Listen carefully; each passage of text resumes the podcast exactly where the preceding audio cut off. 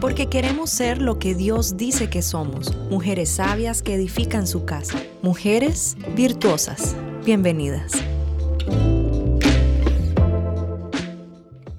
Muy buenos días, sean todos bienvenidos a Virtuosas, ya nuestro último programa final de temporada. Estamos súper agradecidas, contentas, realmente ha sido un tiempo eh, de mucha enseñanza. Tranquila, hermana, usted en su casa. Claro. Eh, ha sido un tiempo de mucha enseñanza, creo, eh, también de oportunidades, de donde Dios se ha mostrado a cada uno de nosotros, ¿verdad? Ahorita platicamos y cómo ha sido su año, cómo, cómo, cómo ha, ha estado.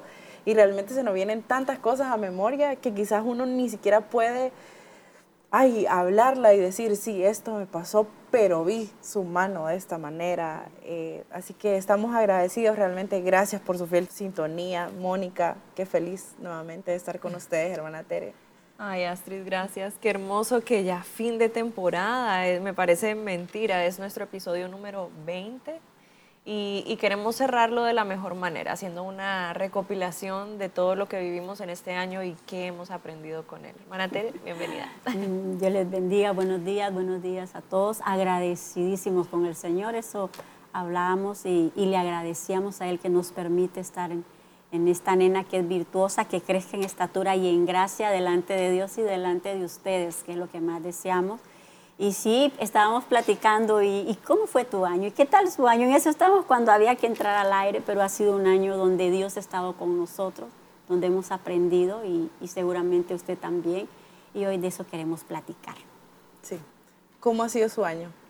¿Quién empieza? Pues yo quiero empezar primero Mónica. trapeando conmigo, la verdad, porque una de las cosas que yo aprendí este año es que definitivamente soy muy débil y que necesito eh, necesito crear una importancia, pero urgente, en alimentarme de cosas buenas, porque pude ver en cómo diferentes circunstancias de la vida tal vez me dejé, em, me empecé a acomodar, empecé a dejar de alimentar mi espíritu y empecé a ver cómo este se hacía más pequeño y cómo mi carne empezaba a sobresalir y, y me asusté porque me asusté de lo que puedo llegar a ser si no estoy eh, conectada a la fuente. Entonces, creo que lo que más aprendí es, es eso, es que no me puedo confiar en que yo creo que soy una buena persona, sino que tengo que realmente tener una búsqueda continua con Dios, hacer mis devocionales como aprendimos y, y, poder mantenerme conectada para poder ser la mujer que Dios quiere que yo sea.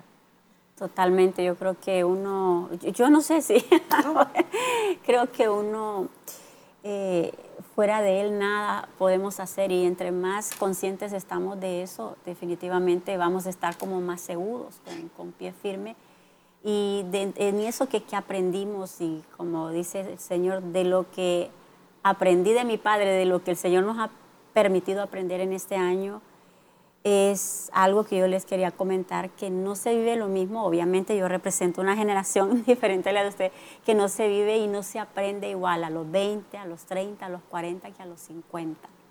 Entonces yo estoy representando una generación donde ya mis hijos ya no son adolescentes, ya están en etapa de adulto, que podría ser la mamá de ustedes también, que están como en sus edades, donde en estas edades yo aprendí de que hay muchas posibilidades, pero en nuestra época ya en mi, en mi tiempo, ya así como estoy, yo vivo de realidades. Y esas realidades creo que me hace realista sin caer en lo pesimista. Pero es algo, con todo esto recorrido, es lo que decía Mónica, yo no puedo obviar estar pegada a la fuente, porque en algún momento me tocó sentirme derribada y saber que esa es la fuente. Entonces creo que esa es una realidad contundente en mi vida, lo que, reforzando lo que dice Mónica. Es una, entonces, eso es parte de mi realidad y, saber que ustedes son una generación donde definitivamente hay, hay muchas posibilidades. Sí, yo, yo también creo que, que soy igual que Mónica, pero mm, han, han, habido palabras, ¿verdad?, que han sido como refrescantes para todos, tal vez los momentos que tenemos, porque siempre trato de, bueno, estos últimos meses, al menos eh, noviembre diciembre, traté de, no, desde octubre, traté de estar, cada cosa que disfrutaba, decir, tengo que estar presente y consciente de lo que yo estoy haciendo, de lo que está pasando, de lo que estoy disfrutando. Entonces, eh, eso me pasó y hubieron palabras, semillas de personas que vinieron y sembraron en mí, que realmente fueron, sí, un oasis y uno de ellos fue eh, que Dios no es deudor de nadie, ¿verdad? Entonces yo me agarro esa palabra y sé que Dios, ay, no, no quiero llorar, pero es un poco nostálgico, ¿verdad? Todo lo que, lo que ha traído este año, pero entiendo que Dios en su tiempo va, a proveer, va, a hacer el milagro que, uno tanto espera. Y, me gustaba mucho porque leía en Isaías 43, 19, eh, que decía que Él va a hacer algo nuevo. Y, y decía que en una versión, no me acuerdo qué, me tengo que... El maquillaje, el maquillaje. Pero decía que, que, iba a hacer algo nuevo y voy a hacer un cambio en el desierto, decía. Entonces yo me agarraba esa palabra y decía, Dios siempre estaba aquí. Y veía también como eh, en mi matrimonio ha sido tan bueno. Eh, estoy a punto de graduarme y tal vez siempre lo diga en cada programa, pero realmente es una victoria, es una victoria que Dios, que Dios ha estado ahí y, y estoy muy agradecida estas lágrimas no son de tristeza, son de agradecimiento realmente y de no poder creer todo lo que Dios ha hecho en, nosotros. Qué lindo. pues otra cosa que yo aprendí. Hoy estamos apagar los celulares, estamos maravillosos. Golpes, llamadas en el programa. Se me cayó el, el, ¿cómo se llama esto? Es un programa en vivo, así que discúlpenos. Eh, bueno, otra de las cosas que yo aprendí, esto, bueno, yo fui a un evento que, que es un evento de liderazgo y aprendí dos cosas que realmente creo que me hicieron el año, podría decir, porque eh, nuevamente es como una trapeadita de piso conmigo, pero, pero que me, me hizo mucho clic. Y como esto se trata de que aprendí este 2022, pues quiero también compartírselo para ver si a alguien también le hace clic, ¿verdad? Entonces, una de las cosas que yo aprendí este 2022 es que no puedo esperar que Dios haga algo nuevo en mí si yo sigo haciendo las mismas cosas. Eh, esto es aplicable en lo espiritual, en las relaciones interpersonales, en, el trabajo también. Y yo leía que, bueno, eh, en esta prédica, eh, ella decía que la razón por la que Abraham es conocido como el padre de la fe es porque dejó todo lo que sabía por algo que no sabía. Muchas veces estamos amarrados a nuestra posición, a nuestro lugar, no queremos avanzar ni para adelante y obviamente para atrás tampoco pero es por miedo a no saber lo que, lo que hay enfrente. Pero dice Hebreos 11.8 que Abraham confió en Dios y por eso obedeció cuando Dios le ordenó que saliera de su tierra para ir al país que le daría, aun cuando no sabía hacia dónde iba. Entonces, ¿qué tenemos que dejar atrás? Pueden ser personas, pueden ser estructuras, pueden ser lo que le llaman mindsets, que es como que a veces estamos programados de cierta manera, fuimos enseñados de cierta manera, funcionó por mucho tiempo, pero es momento de avanzar, de dejar esas estructuras atrás, pero no queremos hacerlo. Entonces, es, es muy complicado porque no hay forma de, de, poder eh, avanzar y, y, y ir hacia lo que Dios tiene para nosotros en cada tiempo. Y yo creo que la pandemia nos enseñó que quedarnos estancados no era una opción, sino que debíamos avanzar aún sin saber hacia dónde íbamos. Yo, yo en eso pensaba justo, en la pandemia, cómo, cómo vino también a, pues a remover todas las cosas que, que quizás habíamos estado postergando y ya era necesario poder sentar y decir, hey, esto no está bien. Eh, por ejemplo, el el que ocupabas un ingreso extra y en la pandemia se dio la oportunidad de que podías emprender, porque no había de otra, o sea, todos,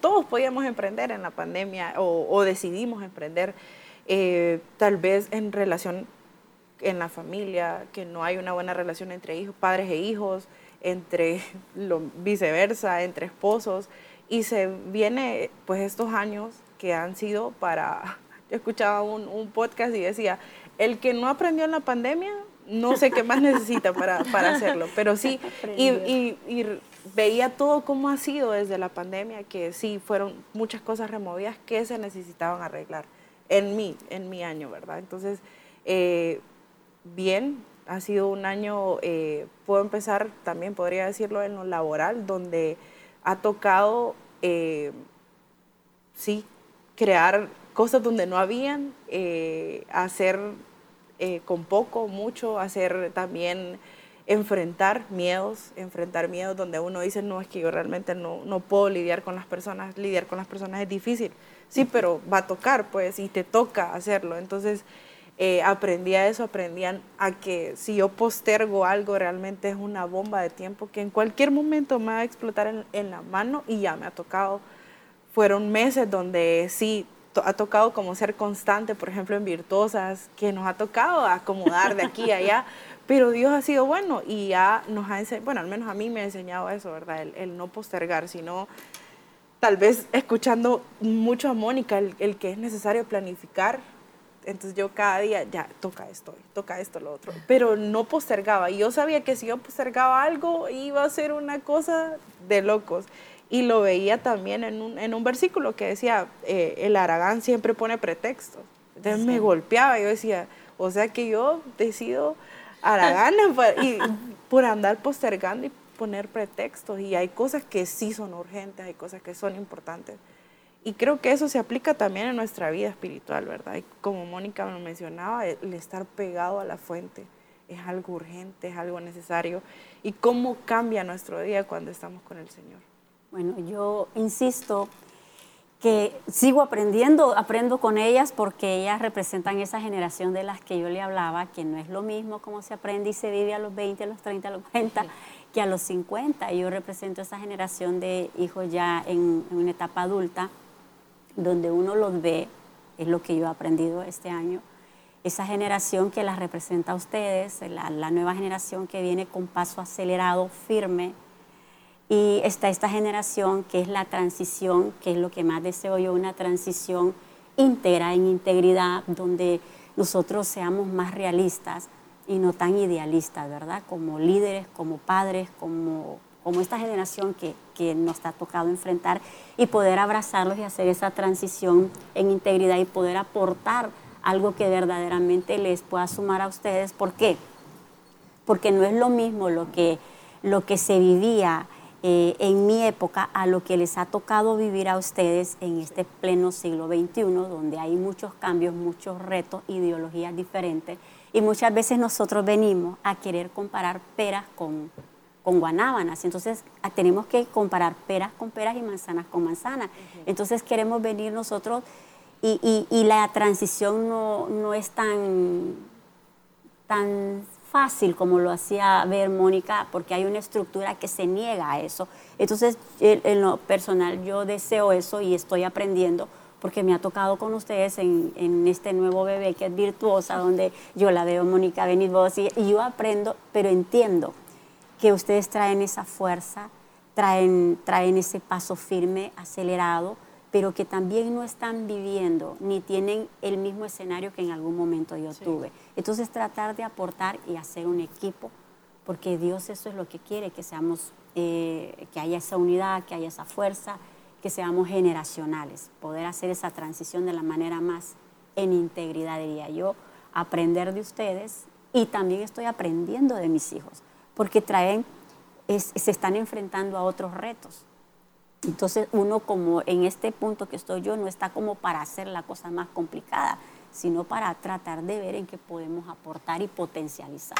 Yo creo que eso sucede muchísimo en la, en la iglesia, eh, en lo laboral también y en lo personal en realidad, que uno no sé, no sé por qué cometemos el error, tal vez él es el enemigo, sabiendo que ahí puede encontrar una brecha y dividir, pero yo pienso que las generaciones deberíamos estar muy unidas y y apoyarnos y no señalarnos, no, no criticarnos, respetarnos, porque tanto nosotros lo necesitamos a ustedes, a su sabiduría, a su experiencia, em, el conocimiento que puedan, eh, todo lo que han vivido los puede hacer tener un temple mejor que el que nosotros tenemos al afrontar las situaciones y los necesitamos a ustedes pero también creo que se menosprecia mucho el hecho de que ustedes nos necesitan a nosotros también. Totalmente. De Entonces, es poder crear esos lazos entre cada generación respetar el hecho de que tenemos pensamientos diferentes porque hemos vivido cosas diferentes, porque la vida va cambiando. En épocas diferentes, en tiempos diferentes. Hay un movimiento constante que lo que usted vivió a sus 30 años no es lo mismo que yo estoy viviendo a los 30, no es lo mismo que los que están ahora a los 20 viviendo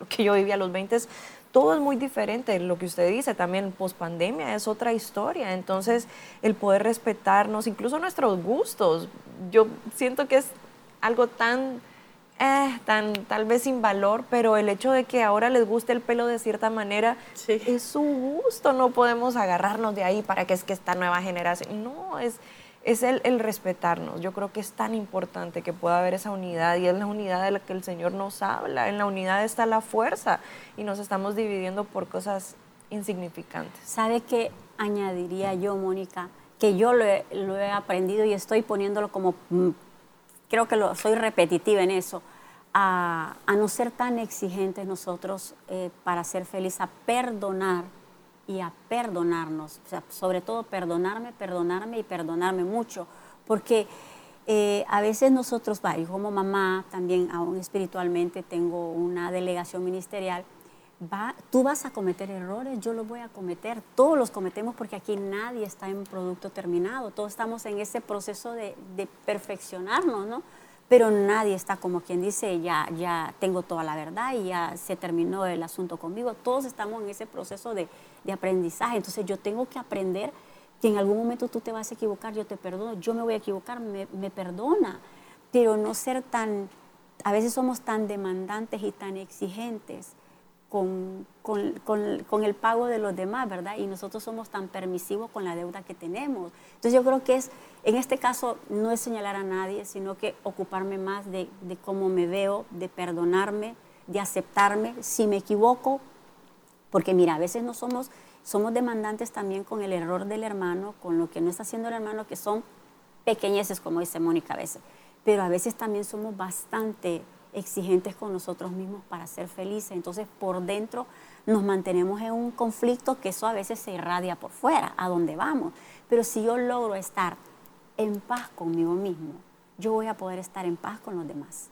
Si yo puedo mejorarme a mí mismo, yo no voy a estar tan preocupado por mejorar a los demás. Entonces, creo que es aprender, yo insisto, en no, yo me lo repito, no ser tan exigente para ser feliz creo que ya lo tenemos todo, ah, incluso hasta tengo un pensamiento que a mí me gusta, queremos el momento perfecto para ser feliz, ya tenemos este momento, seamos felices. Entonces, pero eso no es, es eso es una decisión.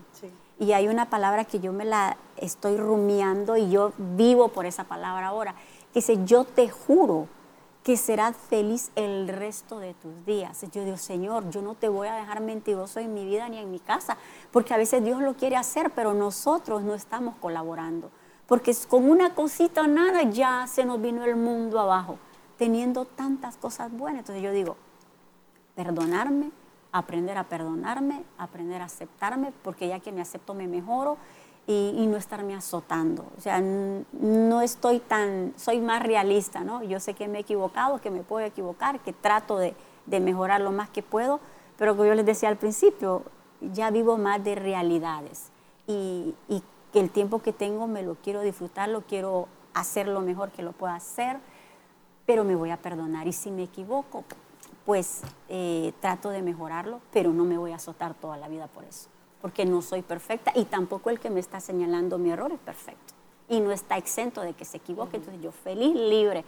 O sea, a perdonarme, a perdonar y a no ser tan exigente para ser feliz. Yo creo que esa es una de las cosas que yo también aprendí este, este año. Sí. Porque me culpaba mucho. Ay, te equivocas, se trabó. y aquí el mundo se le cae todo el día. ¿Y qué hice? que lo que me.? ¿Qué ya pasó? Sí. ¿Cuál es el problema? Sí, me equivocaba en algo o tal vez no salía bien algo. Y yo decía, pero y venían esos pensamientos como negativos y bien constantes, donde lo único que generaba era ansiedad y era eso de, de, querer rendir, de querer rendirme, ¿verdad? Entonces venía hasta el autosabotaje, ¿verdad? como ya lo hice, ya, ya estuvo. Entonces, eh, sí, realmente aprendí eso este nuevo año también. Que, que entiendo también que hay libertades, pero tampoco voy a caer en un libertinaje que me lleve a un autosabotaje de no querer y arruinar todo lo que, lo que ha pasado. Te paraliza, porque e, e, el tiempo que estoy en culparme y en azotarme y hay que van a pensar de mí, ese tiempo yo mejor lo invierto en ver cómo me mejoro y cómo me supero y, y que no vuelva a pasar, a detenerme en el error, en el error del hermano. Yo digo que es perdonar, y perdonarme y perdonarme mucho si es necesario y aceptarme y mejorarme. Entonces, yo creo que cuando estamos más concentrados en eso, vamos a cometer menos errores. Yo creo que perdemos mucho tiempo también en queriendo agradar a la gente y en querer cumplir expectativas de la gente y en querer tener una imagen delante de las personas. Cuando yo entiendo, por ejemplo, si es un pecado, uno no quiere que se evidencie, pero hay cosas que tal vez ni siquiera consideramos que estén mal, pero lo, mantenemos una imagen para que la gente crea que somos de cierta manera y yo creo que eso nos hace ser infelices. Sí, yo, yo creo lo mismo y, y me ha pasado, me ha pasado realmente el, querer siempre estar en un estándar donde no es, ya sea por, impuesto por, bueno, las redes sociales creo que te, te imponen mucho el, el, el eso, pero es porque nosotros lo dejamos pero es una vida como lo hablábamos, ¿verdad? Hasta donde nos maquillamos, que han sido temas que nos han enseñado, pues que, que la vida no es de filtros como nosotros quisiéramos que, que, fuera. Fíjate que yo voy a añadir algo que yo lo estoy y trato de recién lo estoy aprendiendo, porque no había sido así, creo que en ese sentido yo había sido como muy oscuridad de mi casa y candil de la calle, porque eh, eh, no soy tan, no había sido tan tolerante con los de mi casa, era muy demandante, muy exigente, y yo creo que tengo que ser más tolerante a la frustración, porque sin que nosotros nos demos cuenta, bueno, en mi casa siempre se, había sido una frase célebre, sé facilitador, no traigas pero trae tres soluciones porque, y esa palabra se me hizo y no sé si ustedes la escucharon, no, traes un problema, trae tres soluciones, porque como, aun, y no estoy en contra de eso, ¿no? De ser facilitadores, de traer soluciones, pero como tú decías, en este pleno siglo XXI, si todos nos han enseñado, tenemos en las cocinas, tal vez en la mía no tan moderna, pero he visto algunas, una maquinita para todo una maquinita para el sándwich, que lo que eres grande, lo que eres pequeño, lo que eres con el queso, que, que, la licuadora, que la tostadora, que la batidora, que si quieres comer sin grasa, hay un aparatito que no lo tengo, pero lo, ah, eso. Tienes aparatos para todo, ¿no? Porque, o sea, que nos están facilitando las cosas, que todo sea más práctico, que como tú lo quieres, pero inconscientemente están socavando en nosotros de que las cosas tienen que ser así, pero cuando buscas una máquina para meter al marido no le encuentras, para que se le quite esto y que le salga rapidito y que salga como yo lo quiero, no te sale esa máquina. Y yo busco una para mi hijo, tampoco está la máquina. Y busco una para la nena que no me salga con esa cara y, y no encuentro la máquina. Entonces llega uno, en tu inconsciente no tenés esa, no tolerás esa, a la, a la frustración que te causa de que ahí es donde tienen que aflorar tus mejores dones tu amor, tu paciencia, porque el, esposo no va a salir, o el hijo, la hija, la suegra, o el suegro a mi manera, en el momento que yo quiero, y una máquina especial para él. No, hay un plan, un propósito, un tiempo y un sazón de parte de Dios para esa vida. Y yo tengo que aprender a ser paciente, que afloren los mejores dones en mí, pero no está pasando, porque estamos en este siglo y es necesario decirlo, yo lo escuchaba aún psiquiatra, que es escritor, es Tapés, que lo quiero leer más, que nunca en la época de él, que representa 60, 70, en las consultas se hablaba de crisis familiares, de crisis de pareja. No, eso no, eso no era. Pero ahora ese es el boom. Llenan las consultas, las consejerías en los ministerios, conflictos de padres con hijos, hijos con padres, parejas, matrimonio, los que están casados ya no quieren estar y los que no están casados no se quieren casar. Nunca se había vivido una época así, donde sabemos que desde el principio eh, el, hogar, la familia está bajo ataque, pero que ese es el deseo del corazón de Dios, la familia. Entonces, que estas cosas, lo que es las relaciones de familia, lo que son las relaciones de matrimonio, todo lo que realmente no se le puede poner precio de dinero, pero que tiene un valor incalculable para el corazón de Dios, no se gestan en máquinas ni en, ni en automático, ni gestionemos, como quien dice, facilitémoslo, no. Estas relaciones se cultivan de una manera más profunda con paciencia, con amor, con benignidad, con fe, con esperanza. Entonces, por eso hay tanta crisis. Y yo creo que si ustedes me dicen lo que he estado aprendiendo es eso. Fácil que llegue uno y dice, mira, ¿sabes qué? Cuando la cosa se pone tensa, porque tener hijos ya grandes en casa de 29 años, donde las reglas se tienen que respetar y tú estás, como decía Mónica, no quieres soltar el molde, aquí tal cosa. Yo aprendí este año que esta es mi casa. No, yo aprendí, me recuerdo en una conversación que tuve, esta es nuestra casa, ahora yo es nuestra casa, también es tu casa mientras vivas acá, pero la respeta. Entonces cuando ya tu hijo te dice, ah, no, mira, yo pienso que cuando se pone tenso es mejor que me puedo independizar, ¿cuándo?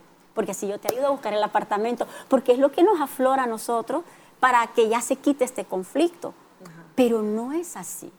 No es así porque en el inconsciente, si no, se tiene que resolver rápido. Para eso está la licuadora, la batidora, el micro y la tostadora. No, esto se cose y el sazón es diferente, de acuerdo al paladar del padre. Ama la familia, aborrece el divorcio. ama el que podamos estar en unidad, hace descender un aceite especial y es necesario que nosotros, yo le digo, no puede ser, ay, producto término, estoy aprendiendo a ser más tolerantes, a poder esperar ese tiempo de Dios para los nuestros, para nosotros porque Dios lo ha esperado, aún ministerialmente es fácil que te, ay no, ese líder ya no, ya no está dando la talla, desechemos, pongamos otro. Yo le decía a alguien, mira, si Dios fuera así, ni tú ni yo estaríamos donde estamos. Pero Dios es especialista en agarrar lo que se quiebra, volverlo a armar, volverlo a hacer, porque cuántas veces nos hemos quebrado y Él vuelve, insiste. Entonces, tener un Padre tan bueno, tan amoroso, vale la pena que nosotros eh, seamos más tolerantes a la, frustración y que peleemos más por nuestra familia, no solo natural, sino espiritual también. Sí, yo, este, este Ve, hermana Tere, que la necesitamos. Ay, yo también, yo necesito esa fuerza, no, bendito Dios, necesitamos esa, yo se lo digo con todo mi corazón, yo me lo he disfrutado como pez en el agua, yo no sé ellas cómo les ha ido conmigo, pero yo me he sentido como pez en el agua con ellas porque lo aprendí de mi madre. Yo decía, Ay, ahora sé por qué mi madre, mi pastora, le gustaba el, joven por esa fuerza, por ese empuje, por esa firmeza, por la pureza. Y, y, yo me lo estoy disfrutando mucho y aprendiendo también de ustedes. No, es, es, el cariño es mutuo y créanme que para nosotros es, pero espectacular que sea parte de este proyecto. gloria sí. a Dios, gloria Hermoso. Sí, siempre estamos esperando como, y este episodio no va a estar la hermana Tere, pero llamémosla. ¿Qué podemos aprender? Tan bella ella, no, bendito Dios. Sí, ayer justo, ¿verdad? Y Mónica escribiendo, dijo, espérame, que estoy con la hermana Tere hablando, pero yo de verdad valoro mucho su tiempo y sus palabras. No, Gloria, yo, yo valoro la fuerza y yo anhelo con todo mi corazón, como le digo, lo estoy aprendiendo y lo he aprendido. Eso lo aprendí en una reunión con, con Germán y Mónica. Esta es mi casa porque he sido cuadrada, no crean. Y aquí se hace y esta es la hora. Es, es, ahora es nuestra casa. También respeta, también mira, todos respetamos. Es diferente, ¿no? Porque somos más flexibles. Entonces yo anhelo con todo mi corazón, así como yo me he sentido, que se pudiera descender todo esto en todas las áreas, en mi casa, como familia, con mis hijos, en los equipos, porque estamos en esa etapa donde hay una transición y creo que es divina y entre más íntegra va a ser mejor para el reino. Sí, y Dios es un Dios de generaciones. Amén, ese es el corazón de Él. Así que bueno, este episodio realmente es para, para crear esa introspección, ¿verdad? Que tal vez no la hemos tenido, porque se acostumbra mucho el 31, poder hacer qué, qué fue lo que aprendí, la lista de metas. Yo pensaba ahorita y decía, yo no, no pretendo tener una lista grande de todo lo que aprendí, pero sí tres cositas que yo diga, esto marcó, como mencionaba Mónica, mi año, esto fue lo que yo dije, bueno, no pude aprender esta vez, pero lo voy a seguir intentando, voy a seguir avanzando poco a poco, pero sé que se va a lograr porque los planes de Dios habla de que son para bien y no para mal, para cada uno de nosotros, ¿verdad? Entonces, Realmente eso, eh, no pretendemos que sea un episodio súper grande, pero sí un episodio donde cada una pues se lleve y los que nos están escuchando, esa acción de poder y tener esa introspección sobre nosotros, el poder sentarnos y tener ese momento de tranquilidad en un mundo, en un día de afán, que es todo, siempre es así, eh, tener ese momento, poder decir, Señor, ¿qué fue lo que yo aprendí?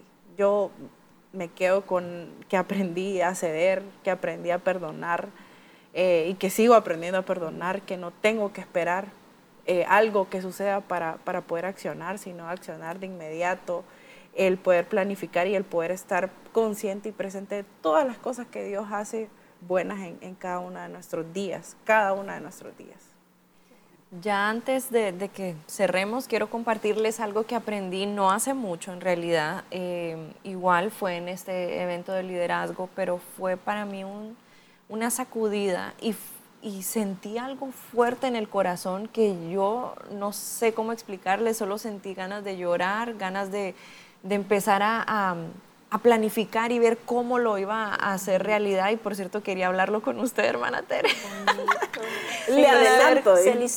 Para ver cómo, cómo podemos aplicarlo, pero les voy a contar de qué se trata. Resulta que eh, en esta, esta prédica hay cositas fuertes, yo, yo lo sentí fuerte, pero bueno, en realidad es una frase fuerte que, que, que la persona que lo dijo mencionó, es una persona que se dedica a, ayudar a personas que están siendo eh, trata de, en, están en trata de blancas, ¿verdad? Entonces mujeres que tal vez secuestraron y que están prostituyendo alrededor de todo el mundo, entonces ella se dedica a rescatarlas y, y crear un, un, lugar para ellas. Entonces se los voy a, a leer más o menos. Ella eh, decía que Dios dice en Amós, estoy cansado de tus festivales religiosos, si vas a ahogar el clamor de la gente con tus cantos.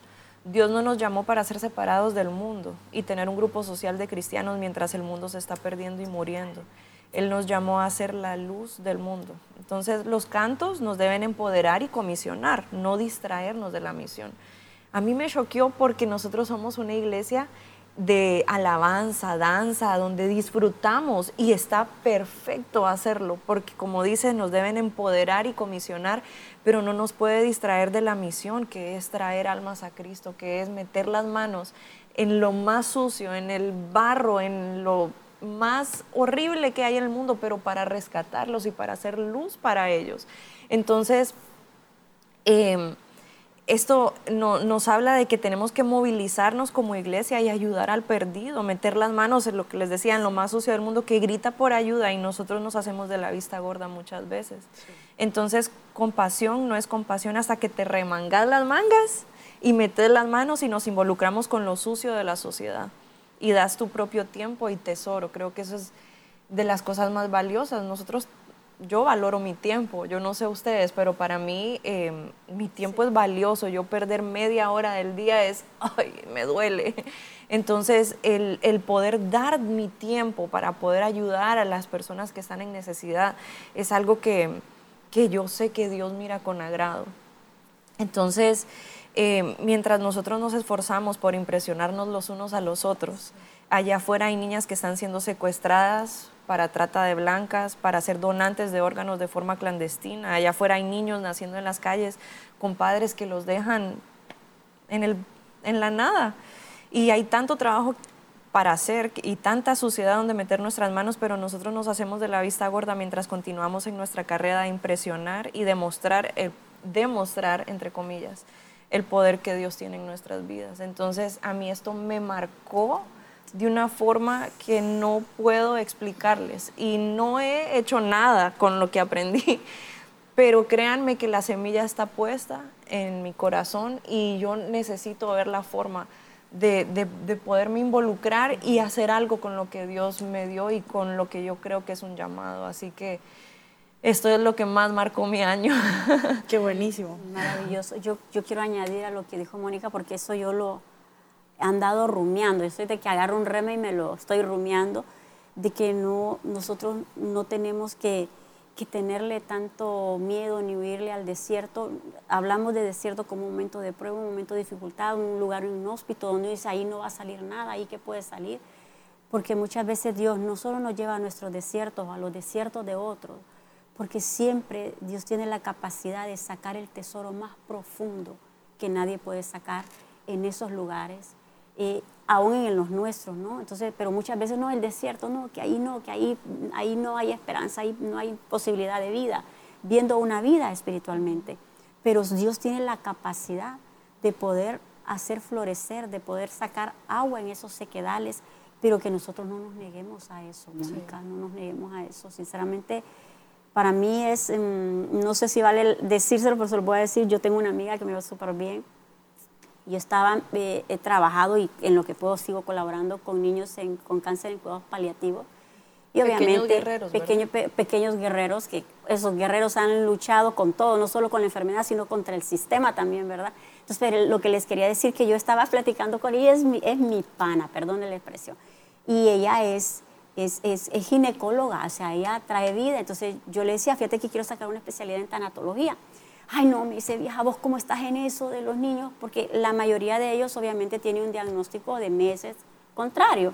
Entonces, ¿cómo estás en eso? ¿Qué es eso?